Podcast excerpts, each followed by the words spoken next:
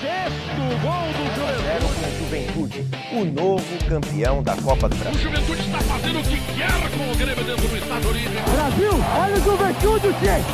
Olha! Saudações, torcedores e torcedoras do Esporte Clube Juventude. É com muita honra que a gente inicia o primeiro episódio do podcast Papo do Jacone.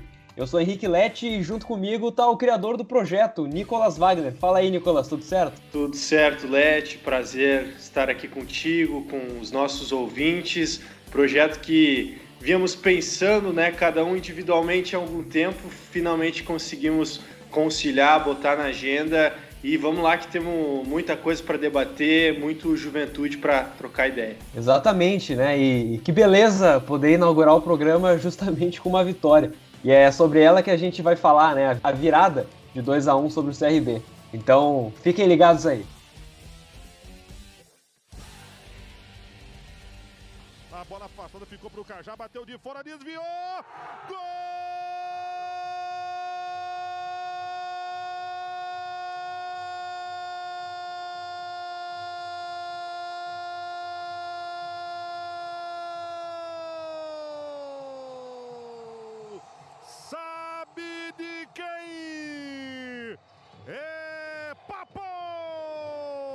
E é com a narração de Gilberto Júnior da Rádio Caxias que a gente abre a discussão a respeito do jogo, a narração justamente sobre o primeiro gol do Renato Cajá. E aí eu já trago, Nicolas, o Juventude novamente tomando gol cedo, né? E, e, novamente conseguindo reagir, conseguindo não, não sofrer o baque do gol e controlar o jogo. O que que tu viu nesse, nesse, nessa estreia da Série B, cara? O que que tu leva de, de positivo desse início de jogo? Pois é, foi um início que preocupou bastante, né? O Ju nem tocou na bola e já estava perdendo por 1 a 0 o CRB ali com a troca de passes e com um minuto de jogo conseguiu já abrir o placar, uma jogada pelo lado, cruzamento do Eric, o Léo Gamalho, o Ibrahimovic lá do Nordeste, se deslocou ali, fez o gol de cabeça.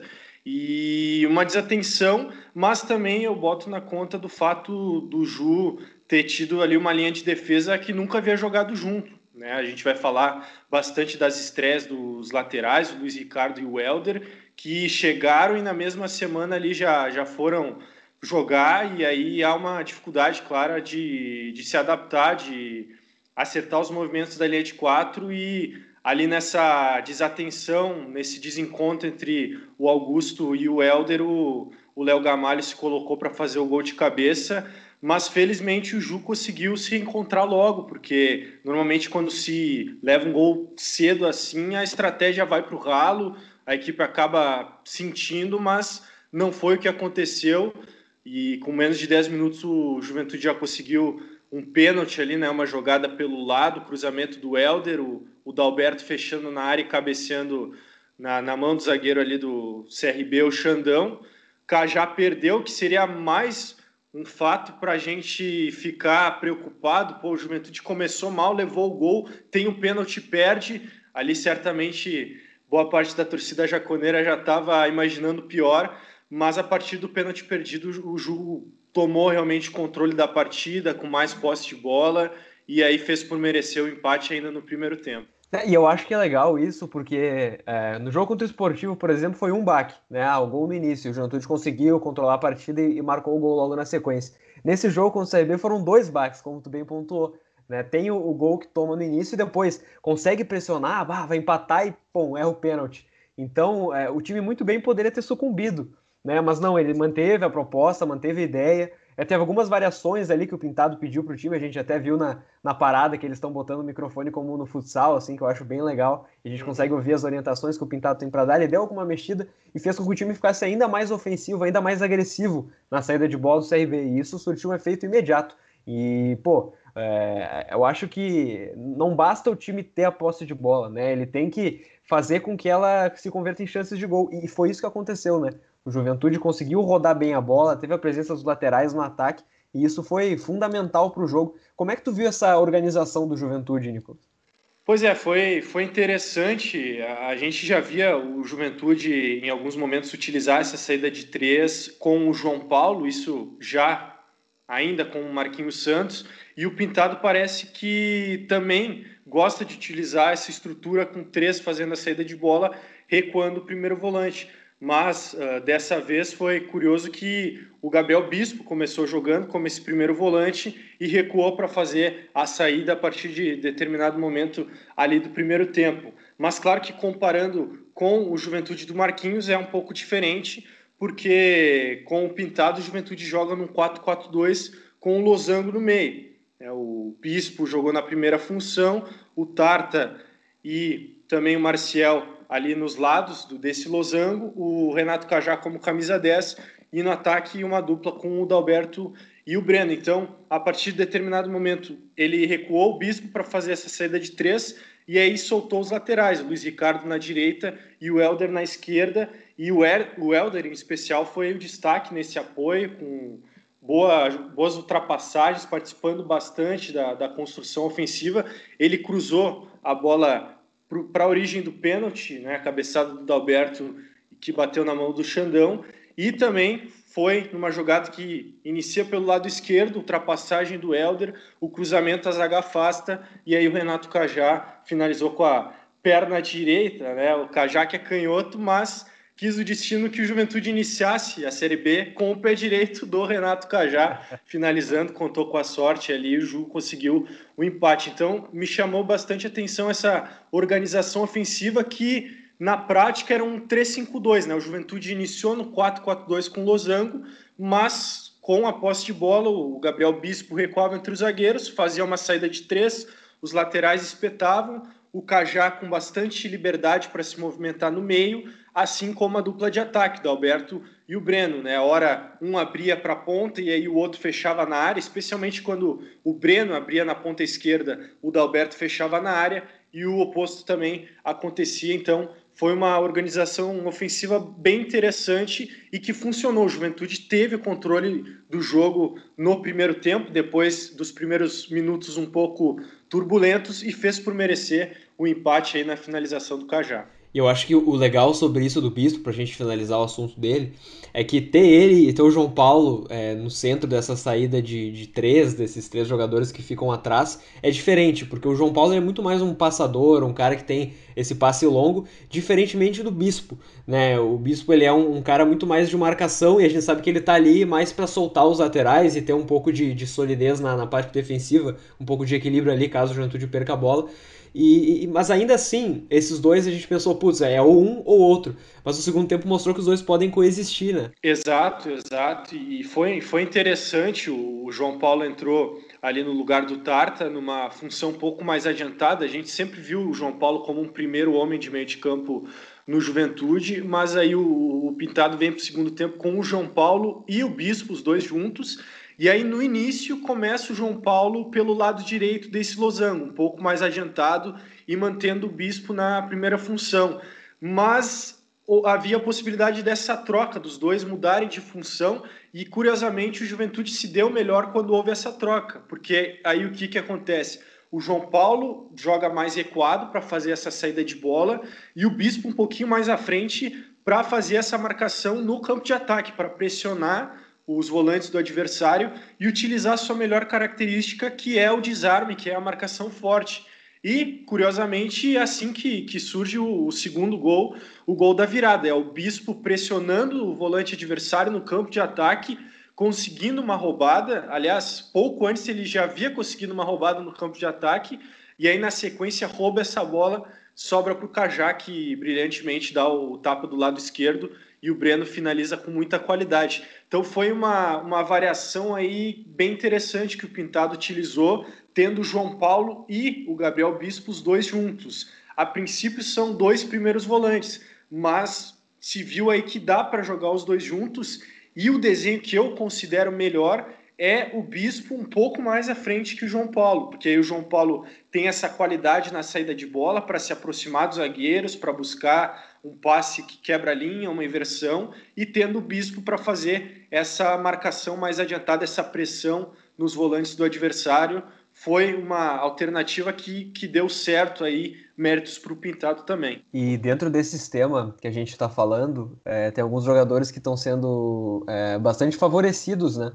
E acho que um deles é o Breno, porque essa movimentação dele de estar tá por dentro e, e hora poder também explorar o lado, ele é um cara que tem velocidade, assim como ele tem um jogo no espaço mais curto, se ele recebe de costas, se ele recebe ali próximo à área, ele viu uma, uma jogada muito bonita dele que quase saiu num gol, né, no drible que ele dá e, e come praticamente três jogadores do CRB no mesmo drible. Então ele é um jogador que ele tá ganhando essa liberdade de movimentação, que talvez com o Marquinhos, é, Marquinhos ele tinha um pouquinho menos, ele era um cara mais que ficava aberto para esse contra-ataque. Com o Pintado não, ele tá tendo uma movimentação muito maior e a gente está vendo o, o, efeito agora, ele está marcando muitos gols. Então, é, o Breno tem sido esse, esse destaque, juntamente com o Cajá, claro, né? Que a partida dele, mesmo com o pênalti perdido, ela é fantástica.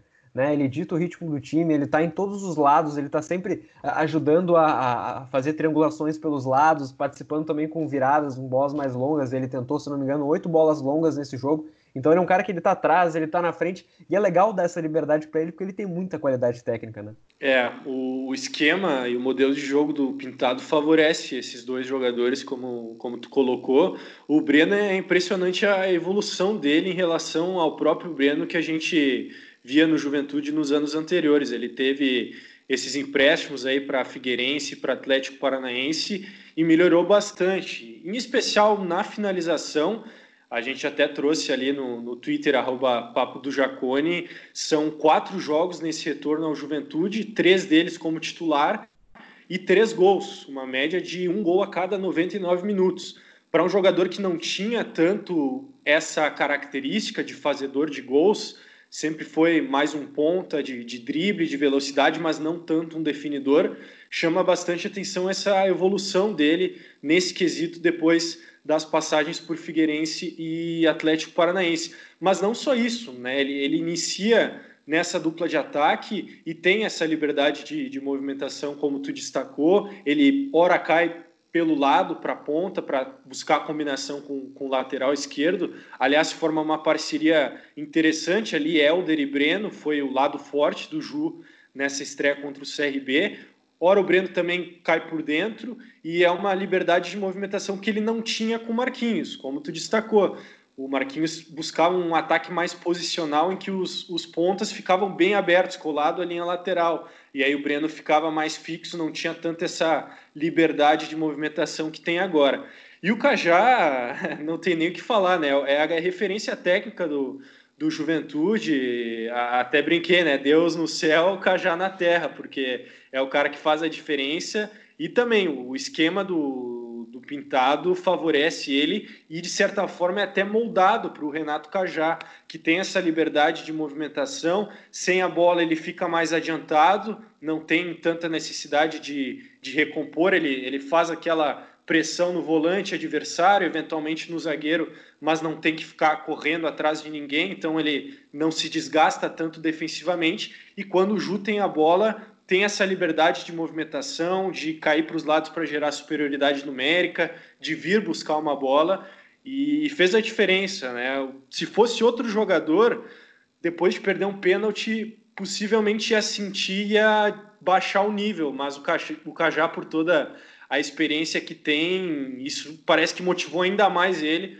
Tanto é que fez o gol, deu assistência para o gol do Breno e, e tu sempre espera uma jogada diferente quando o Cajá pegar na bola. E, a gente já tinha visto isso do Cajá, né? Tanto no ano passado, quando ele chega e, e muda o nível do time, né? Faz a gente virar um time muito competitivo e, e praticamente nos leva né, à Série B com aquele jogo fantástico em casa contra o Imperatriz. E agora, claro, fisicamente a gente não pode dizer que ele está melhor. Ele tem todas as questões, ele já tem 35 anos, a gente não pode exigir que ele corra os 90 minutos.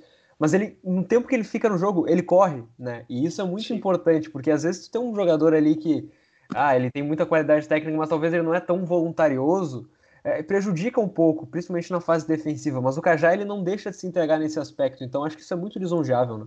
Com certeza, com certeza. Enquanto ele, ele tem condições, ele realmente se entrega ao máximo, isso é, é fundamental. É uma liderança também, então é um jogador muito importante. Mas a questão que fica também, pensando num campeonato de, de 38 rodadas e, e na maratona que o Juventude terá, já vai ter agora nessas primeiras rodadas, a gente vai comentar isso mais adiante, mas é a reposição do, do Renato Cajá.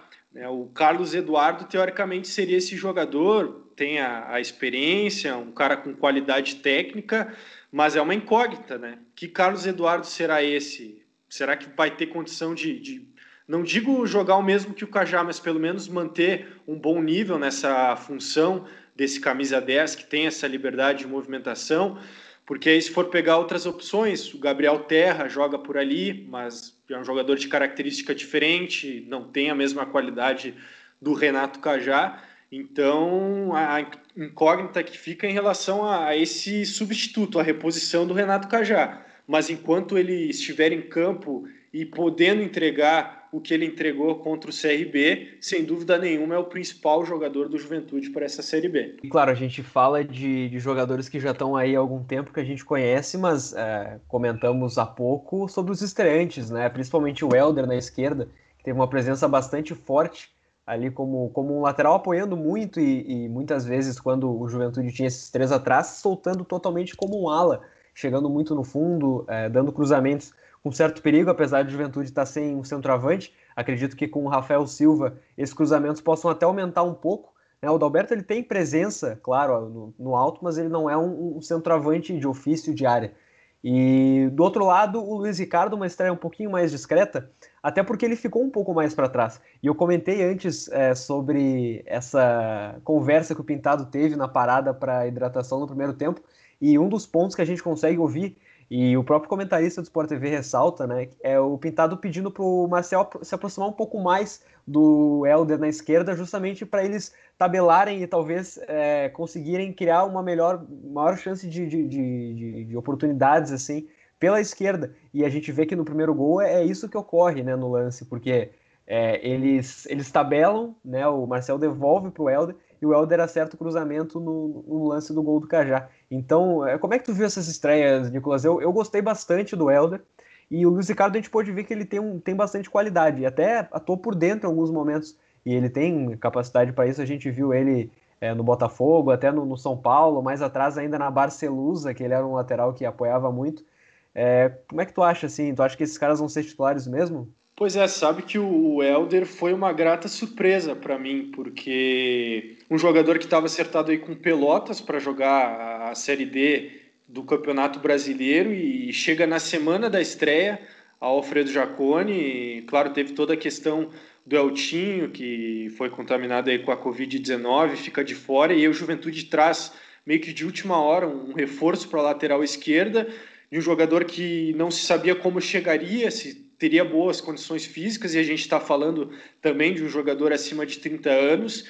E o Helder, olha, me agradou bastante nesse primeiro jogo, nessa primeira amostragem. Teve a, a dificuldade ali no lance do gol do CRB, mas eu acho que é até mais culpa, se for para culpar alguém, né? Não, não é legal ficar individualizando, mas a questão é que o Léo Gamalho ele estava sendo vigiado pelo Augusto e aí sai do Augusto e acaba então sendo mais falta de atenção do Augusto do que propriamente do Helder, que acaba vendo o Léo Gamalho subir as suas costas e marcar o gol do CRB. Então é questão de, de ajuste, de posicionamento defensivo, que certamente com mais tempo de treinamento o Helder vai, vai desenvolver, o Pintado vai trabalhar isso, mas ofensivamente ele foi muito participativo, sempre dando opção no corredor pelo lado esquerdo e essas combinações aí com o Marcial e com o próprio Breno acabaram se destacando. Né? O Helder fez o cruzamento para o Dalberto, que cabeceou na mão do Xandão e no pênalti do Juventude, e também o, o primeiro gol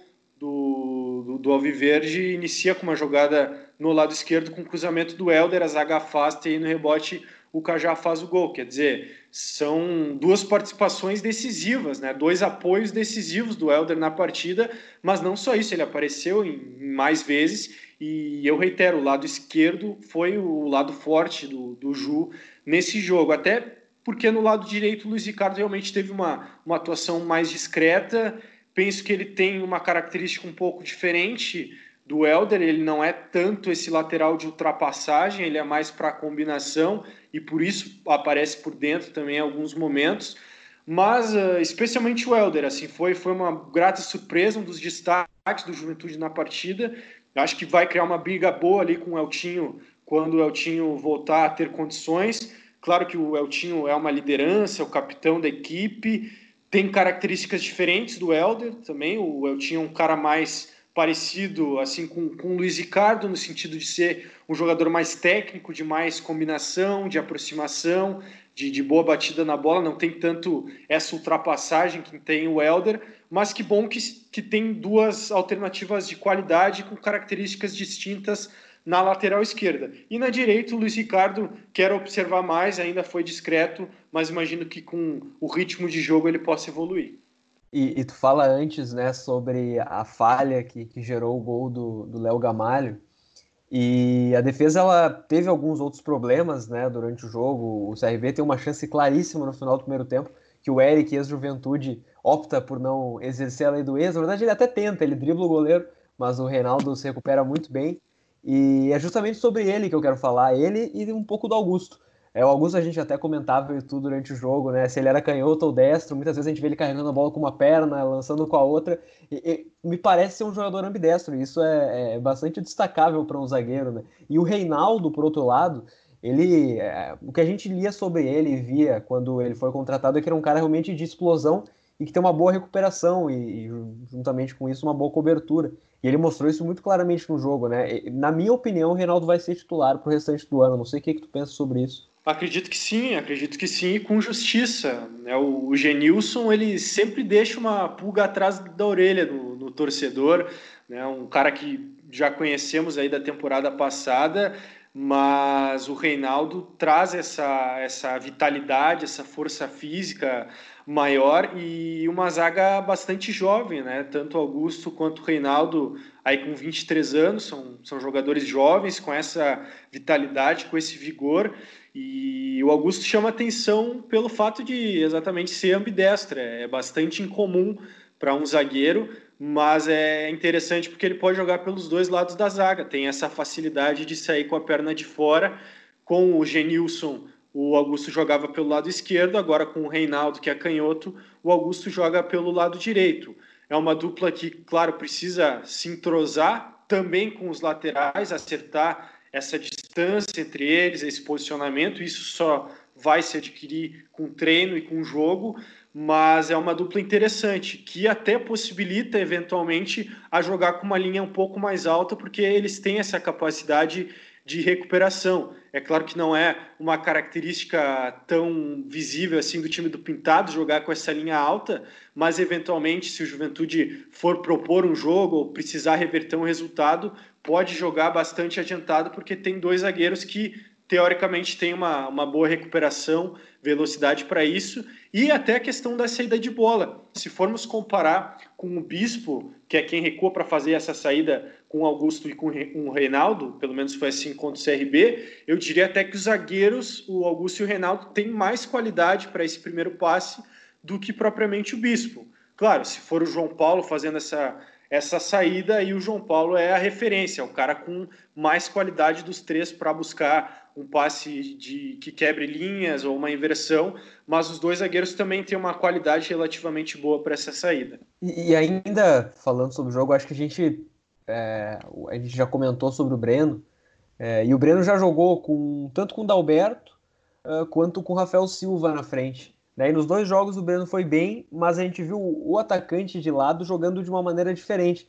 O, o, Rafael Silva, por exemplo, é um cara de muito mais presença de área. Né? Ele até não, não, não caiu muito pelos lados no, no, nos últimos jogos, e no, no, aliás, na estreia né, contra o Caxias, que ele fez um bom jogo, apesar de ter perdido alguns gols, ele estava sempre no lugar certo, a execução acabou não sendo boa, mas a, a ideia sempre é, foi boa, o posicionamento dele sempre muito bom, isso é interessante.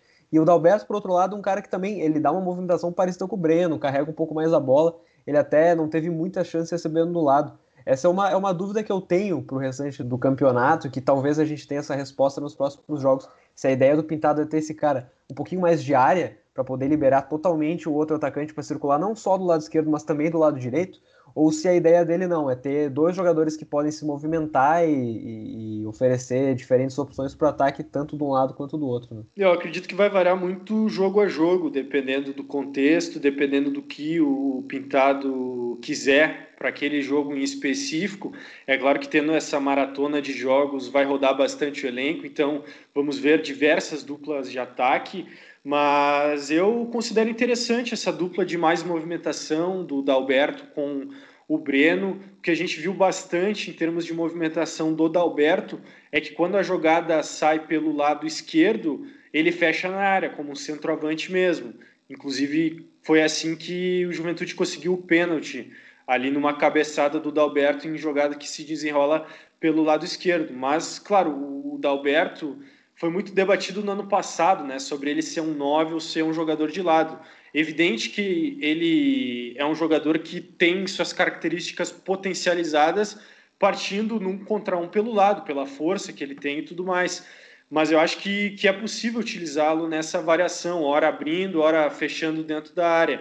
E, eventualmente, se o Pintado optar por um centroavante, seja o Rafael ou, ou o próprio Bruno Nunes, esse centroavante vai ter uma incumbência tática também de ir fechar pelo lado quando o time não tiver a bola até certo ponto, tentar apertar a saída, porque já tem o Renato Cajá que não, não tem tanto esse fôlego para marcar, então o centroavante vai ter que cumprir uma função tática e o Dalberto tem esse vigor, tem essa característica, essa aplicação e tudo mais eu manteria, viu, sempre que tiver à disposição essa dupla aí com Dalberto e Breno, mas sei que pela sequência de jogos é inevitável que eventualmente o Pintado utilize um dos centroavantes aí tendo um jogador de mais presença diária. E é justamente sobre essa sequência que, bom, eu, eu ia trazer esse assunto, mas a gente deixou um tweet é, dizendo que a gente está gravando e para os nossos ouvintes, futuros ouvintes, deixar algumas perguntas. E eu já vou trazer a pergunta do Wilson Fabro, Primeiro ele parabeniza pela iniciativa, e aí eu repasso para o Nicolas, ele que teve essa, essa ideia, né? E, Isso, em conjunto. É... e, cara, a pergunta dele é muito boa, porque ele pede em quantas rodadas a gente pode saber a escalação do time sem tantas trocas e testes na ponta da língua, levando em consideração que serão nove jogos em pouco mais de 30 dias. E essa é uma dúvida muito boa, porque e a gente também tem ela né? Porque são muitos jogos, de fato, a sequência é muito grande. Juventude é, joga no sábado, depois joga na terça e na sexta. Então, uhum. é, repetir escalações é muito difícil. Né? E, e, eu acho que espinha dorsal do time a gente já tem em mente. E eu não sei o que, que, que, que tu pensa sobre isso, mas para mim é, vão ser poucas variações em relação ao que a gente viu nessa estreia, né, Nico? Pois é, eu vou te devolver com uma pergunta também. Será que teremos um, um 11 definido ao longo de toda a temporada? Pois é, né? Essa é sempre uma questão, cara. E, e são raros os momentos, raros os campeonatos de pontos corridos em que a gente consegue manter um time igual do início ao fim, né? Seja por uh, pô, o time tá mal e tem que trocar, ou porque tá muito bem, aí começa a vir sondagem, já tem gente saindo. O próprio Bruno Alves, que ele era um, um reserva importante, recebeu uma oferta de um, de um salário melhor e acabou saindo, então a gente sabe como é que é essa situação. Pois é, pois é. Não, e eu, eu me apego também no que a gente viu do Pintado até agora. Claro, é uma amostragem pequena, mas ali no Campeonato Gaúcho ele variou a escalação, né? não repetiu em nenhum dos três jogos, até contra o Brasil foi um time bastante mexido, mas mesmo contra o Esportivo foi uma escalação diferente do que tinha sido no Caju, e do jogo pro esport, do Esportivo para a estreia na Série B, foi um período aí sem jogos, né? então não foi exatamente a questão do desgaste que ele utilizou para montar essa escalação foi baseado no que ele viu em treinamentos e para esse primeiro momento era um time que ele considerava ideal. Mas eu, eu até te fiz a, pergunta de volta porque talvez não tenhamos um 11 que a gente diga, ó, esses são os 11 titulares do Juventude. Porque com essa sequência de jogos vai rodar bastante o elenco, cada jogo tem uma característica e me parece que o Pintado tem essa ideia de variar bastante a escalação então, claro, tem jogadores ali que sabemos que são titulares. Vamos lá, Marcelo Carné, o Augusto eu considero titular. As laterais, não sei, não sei o que vai ser, por exemplo, quando o Eltinho voltar. O próprio meio de campo, João Paulo, para muitos seria titular indiscutível, mas não, ele começou com o Bispo. Então, de fato, assim, titulares mesmo do Juventude, o que, que a gente pode colocar aí? Não sei se tu concorda comigo. Carné, Augusto, o Renato Cajá e talvez Breno. Seriam esses quatro, assim, que são titulares realmente. É, pois é. E, e eu vejo, assim, claro, o, o Bochecha não jogou contra o CRB, mas aí foi por uma questão física, né? Ele não estava 100% ainda. Eu acho que ele é outro cara que, mesmo o Marcel é, fazendo bons jogos, a gente sabe que o Bochecha ele é um investimento da direção e, e obviamente tem o um interesse é, em deixar ele nessa vitrine, porque ele é um cara que é jovem e ele já recebeu sondagens de fora e de times uh, maiores em outros momentos, então acho que é interessante para o time deixar ele jogando, porque não só é pelo talento dele, mas também por essa questão de, de, de uma potencial venda, uh, visto que o Juventude gastou para ter ele, o que é um, movimento que tem sido uh, mais comum esse ano, né, no, no, lado do Juventude, foi, foi feito isso com o Reinaldo, né, e, enfim, é, me parece que ele vai ser um, um jogador também a, a, estar ali regularmente no time. E o Tarta, ele caiu nas graças do, do Pintado. Né? Ele chega, é, ele não chegou a, a, ficar mais de um mês com o time treinando e ele já assumiu o time titular e foi super bem. Então, é, não, não só cai nas graças do Pintado, como na, da torcida também, né? Eu, depois do Caju, até tuitei uma, uma comparação dele com, com o Xabi Alonso, o Xabi Alonso Candango, que é, cara, ele, ele, um pouquinho só. Ele, ele, mostrou uma qualidade muito boa é, no passe, na, na condução e realmente chutando bem de fora da área. Ele tem uma, uma, uma batida boa. Então ele parece que vai ser um cara também importante para esse time, né? Pois é, sabe que até nessa comparação eu achei o, o Bochecha bastante discreto na, na estreia ali no Caju e o Tarta realmente foi quem se destacou nesse meio de campo, mas a gente imagina, até por essa questão, é, é, é difícil a juventude estar tá num processo até de certa forma inédito de, de, definitivamente comprar um jogador, adquirir o passe dele em definitivo, como foi o caso do Bochecha, então até por isso se imagina que ele vai ser titular ao longo da temporada em várias partidas e, e tem qualidade para isso, mas nesse primeiro momento ele não mostrou tudo isso até por essa questão física. E, e o Marcial fez um bom jogo, pelo menos no meu entendimento, contra o CRB. Então, o importante é que tem opções ali para essa meia cancha. Teve essa variação aí com o João Paulo e o Bispo jogando juntos. Então, tem vários desenhos possíveis aí para esses três jogadores de meio. Primeiro, o jogador do lado direito do Losango e o jogador do lado esquerdo que, que ficam atrás ali do meia articulador que é o Renato Cajá. Então, são boas opções. Eu imagino que no médio e longo prazo o Bochecha vai ser uma peça fundamental aí para o Juventude, mas ainda buscando melhor condicionamento físico. Né? E falando sobre essa sequência, questão física e tudo mais, terça-feira já tem a segunda rodada e ela é contra o Sampaio Corrêa no Maranhão. É, o Sampaio vem de uma derrota, né? Foi, foi derrotado na estreia uh, ah, para o Vitória pelo placar de 1 a 0 e, ah, bom, admito que não assisti o jogo, mas pelo que a gente consegue olhar aqui por cima, é, foi um jogo em que o Vitória dominou, ele teve, teve a bola a maior parte do tempo, mas o Sampaio conseguiu ser perigoso em contra-ataques, inclusive finalizando mais que o Vitória, tendo é, oito escanteios a um, então é, foi um time que foi perigoso no contra-ataque. Eu, eu tô ansioso para ver esse jogo, é, para saber se o Juventude fora de casa ele vai adotar uma postura diferente da que adota em casa. É, tem, tem muitos treinadores que gostam de dizer, não, a gente vai jogar da mesma forma em todos os lugares, porque é essa ideia, essa é a nossa ideia. Às vezes não é assim, né? E, e às vezes até é uma ideia inteligente você adotar uma tática diferente, porque, pô, é, a gente está falando de três jogos em menos de dez dias, né? Em, em menos de uma semana.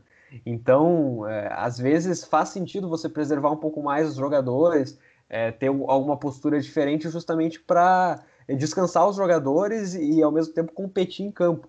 Então eu estou bastante curioso para ver esse jogo de terça-feira e, claro, depois o de sexta contra o Paraná, que é, é igualmente curioso, porque também é fora de casa e o Paraná te, tem uma estreia legal, né? Eles, eles é, fazem um grande jogo contra o Confiança, um 2 a 2 que eles to tomam um empate no finalzinho é, e, bom, eles, eles jogaram melhor a boa parte do jogo tem alguns jogadores de bastante qualidade, como o Renan Bressan, o glorioso Belorusso, né, que jogou contra o Brasil na. jogou no Brasil nas Olimpíadas, claro, é, como camisa 10 da, da seleção bielorrussa, é um jogador de bastante qualidade. Então são dois jogos que eu estou bastante interessado para ver justamente por essa questão, né? É, a, a, forma de jogar em casa vai ser a mesma de jogar fora, o Juventude vai pressionar os caras em cima jogando fora de casa. Pois é, porque de fato a gente não viu o Juventude jogar essencialmente fora de casa ainda, né? Porque aquele jogo com o Brasil, né, eu digo o Juventude com o Pintado, né? Porque aquele jogo com o Brasil foi em Lajeado, eu considero um, um campo neutro, então não foi bem um jogo fora de casa em que eventualmente possa mudar um pouco a, a característica. Então estou curioso para ver também essa questão de, de mudar a maneira de atuar dentro e fora de casa é bastante comum, especialmente em Série B de Campeonato Brasileiro. São raras as equipes nos últimos anos que adotaram a mesma postura quando jogam dentro e fora de casa. Talvez o Fortaleza do Rogério Ceni tenha sido uma exceção, que era um time que sempre buscava propor o jogo, independente de onde jogasse. E até por essa experiência do Pintado na Série B, eu imagino que vai adotar uma postura um pouco mais cautelosa fora de casa. Não que Juventude vá baixar a bunda lá atrás e ficar esperando o Sampaio correr o tempo inteiro. Não, mas eu imagino que haverá resguardo sim, até por conta dessa logística que é bastante complicada. O Juventude jogou sábado em Caxias, vai jogar terça no Maranhão, uma viagem extremamente desgastante, com várias etapas, né? Viagem de ônibus, viagem de avião. Então, me imagino também que será um Juventude mexido, um Juventude com peças diferentes das que iniciaram contra o CRB. E vamos ver essa postura, como é que vai ser. Eu espero um time que seja bastante combativo, bastante forte no meio de campo, que tenha essa saída em velocidade pelos lados.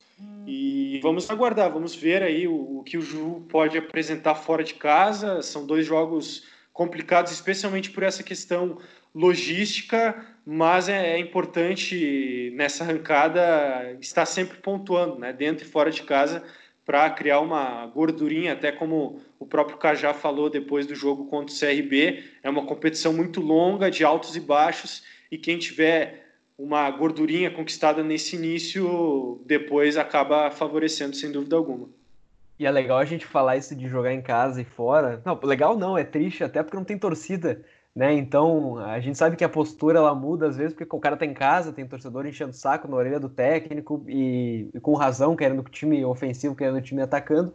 E quando joga fora de casa não tem a pressão da torcida, só a pressão da, da torcida rival, então acaba se adotando essa postura. Mas agora a gente está sem torcida. Então acho que o fator fundamental vai ser justamente a, pô, a maratona de jogos, né, a condição física dos jogadores. Então, se o jogador precisar mudar de postura é, por alguma razão e for um jogo em casa, eu acho que o Pitado vai fazer isso sem problemas.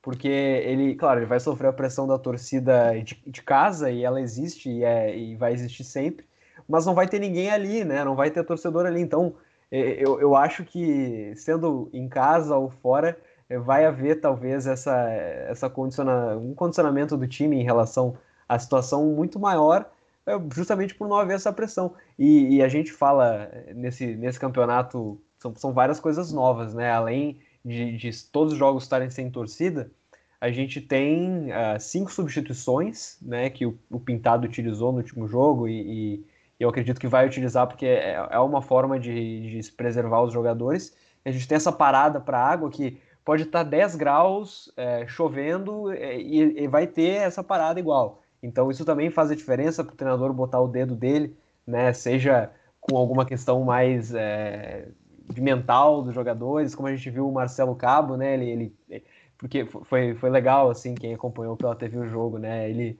ele falando lá e, e meio bravo assim com os caras, não, vou fazer isso aqui e tal, porque a gente precisa empatar. E o camisa 11, o, o jogador do, do, do CRB, ele tá muito preocupado porque ele viu que tem um, um microfone em cima, né? E o, o Eric, Cabo né? tá meio é isso, é o próprio Eric. E ele, o Cabo tá bravo, ele tá xingando os caras, os caras estavam brigando um pouco antes. E aí, pô, professor, tem, tem o microfone aí. Ele, ah, tô nem aí, vambora. E ele, cara, ele, ele fala igual. Então, é, isso é uma coisa que, que vai ser cada vez mais recorrente, faz parte é, de, da transmissão, dessas ideias de, de, de, se deixar o torcedor mais próximo do jogo, mesmo ele não podendo estar tá lá. E isso influencia no jogo, né? Com certeza, né? Um futebol diferente, um futebol diferente, até nessa questão de não ter torcida o Juventude vai enfrentar o Sampaio Correr agora lá no, no Castelão, no Maranhão, que hum. habitualmente torcedor marca presença, os torcedores do, do Sampaio Correr são muito apaixonados, então para o Juventude é um ponto positivo não ter esse torcedor contra. Mas mesmo sem essa questão da presença da torcida, que vai ser assim ao longo da, de toda a Série B, pelo menos até um segunda ordem, mas, por exemplo, jogar no Castelão, tu tem uma diversidade de um clima que é completamente diferente de Caxias do Sul, do Rio Grande do Sul, um gramado que é de dimensões grandes e um gramado natural também, uma grama natural, então não é o mesmo gramado do Jacone, então isso influi Então, apesar de não ter torcida, jogar fora de casa ainda tem algumas adversidades, algumas peculiaridades que o Juventude certamente vai enfrentar contra o Sampaio Corrêa e nas demais partidas fora de casa. Mas sabe que, lembrando aí do Sampaio Corrêa, eu trago na memória o jogo na Série B de 2018, que foi um dos piores do Juventude. Foram vários jogos horríveis do Juventude naquela Série B, mas lá contra o Sampaio Correia foi um 0 a 0 muito xoxo, né? Eu espero que seja melhor a atuação do Ju dessa vez lá no Maranhão. Pô, esse campeonato ele foi um dos mais desagradáveis de se assistir, né? E, bom, voltando aqui ao nosso tweet das perguntas, tem abrindo o tweet, a gente vê que um número de perguntas, até pro, pro horário que eu, que eu tuitei, acabei deixando meio tarde em cima da gravação, e aí, logicamente, a gente deixa menos tempo para os ouvintes mandarem perguntas. Mas a gente tem um bom número, acontece que boa parte dos caras tem conta bloqueada, então não dá para ver a pergunta. Mas a gente tem a pergunta aqui do Pedro Furlan, Pedro Underline FDDC. É, Juventude entra na competição com qual objetivo? Título, acesso ou apenas focar na permanência? O, o papo que vem do, do vestiário e, claro, nas entrevistas também, é do acesso. E, e, isso é um ponto muito interessante, porque em outros momentos, mesmo com o Juventude jogando super bem, tipo em 2017, que o time estava invicto nas primeiras rodadas, é, líder né, na, no início, nas primeiras sete rodadas, se eu não me engano, depois começou a cair um pouco de produção, mas o papo, ele nenhum momento ele foi de, de acesso, sempre foi, ah não, vamos sempre focar nos 45 pontos. Aí quando chegou nos 45, estancou. É, será que esse ano vai ser diferente? O discurso já está sendo diferente, né? E que bom, né? Que bom que o discurso é esse. 2017 foi um troço horroroso, né? O Juventude conquistou os 45 pontos para se livrar e simplesmente parou de jogar, sendo que estava ali próximo ao G4, brigando pela possibilidade do acesso. Nesse ano já se começa com esse discurso. E olha, é claro que a gente tem que ser muito racional, né? Embora o nosso lado passional também pese nesses momentos, é preciso ser racional, mas assim, eu acho que o Juventude tem sim condições de brigar por esse acesso, porque montou um elenco qualificado, um elenco experiente, tem um treinador que conhece a competição bem e a, e a Série B tem as suas peculiaridades, bem ou mal tem as suas peculiaridades, o Pintado é um cara que conhece essa competição como poucos. Então eu vejo sim que o Juventude tem condições uh, de brigar e eu acho que esse primeiro jogo, essa estreia contra o CRB deu uma mostragem disso, porque o CRB eu também considero uma boa equipe que vai brigar na parte de cima da tabela.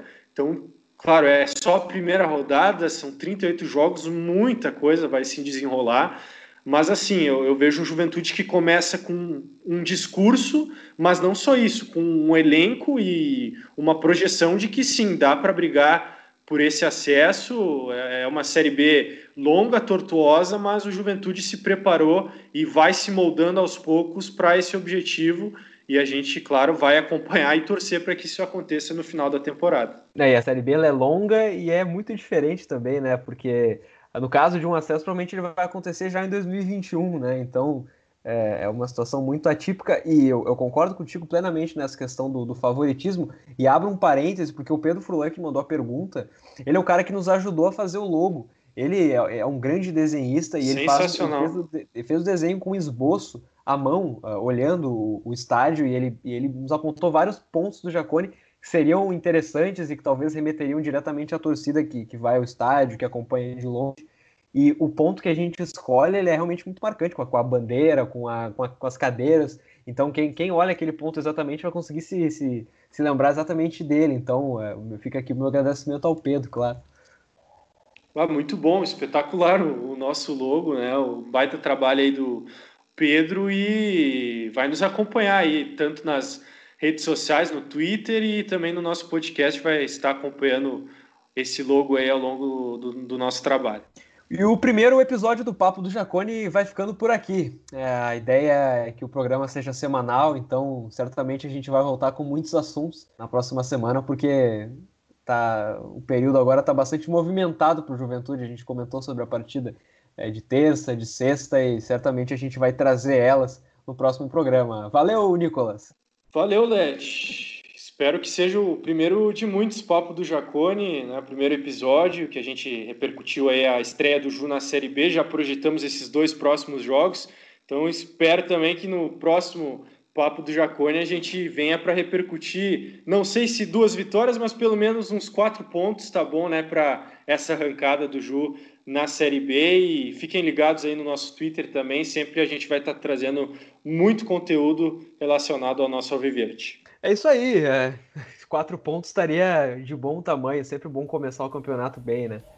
Então é isso aí, o Nicolas falou, segue a gente no Twitter, arroba Papo do Jacone, manda o podcast pros amigos, a gente tem o um link com, com todos os agregadores disponíveis, também tem o um link só do Spotify se vocês quiserem, e aí a gente cresce junto e, e vai cada vez mais produzindo conteúdo para vocês. Então é isso, valeu, até mais!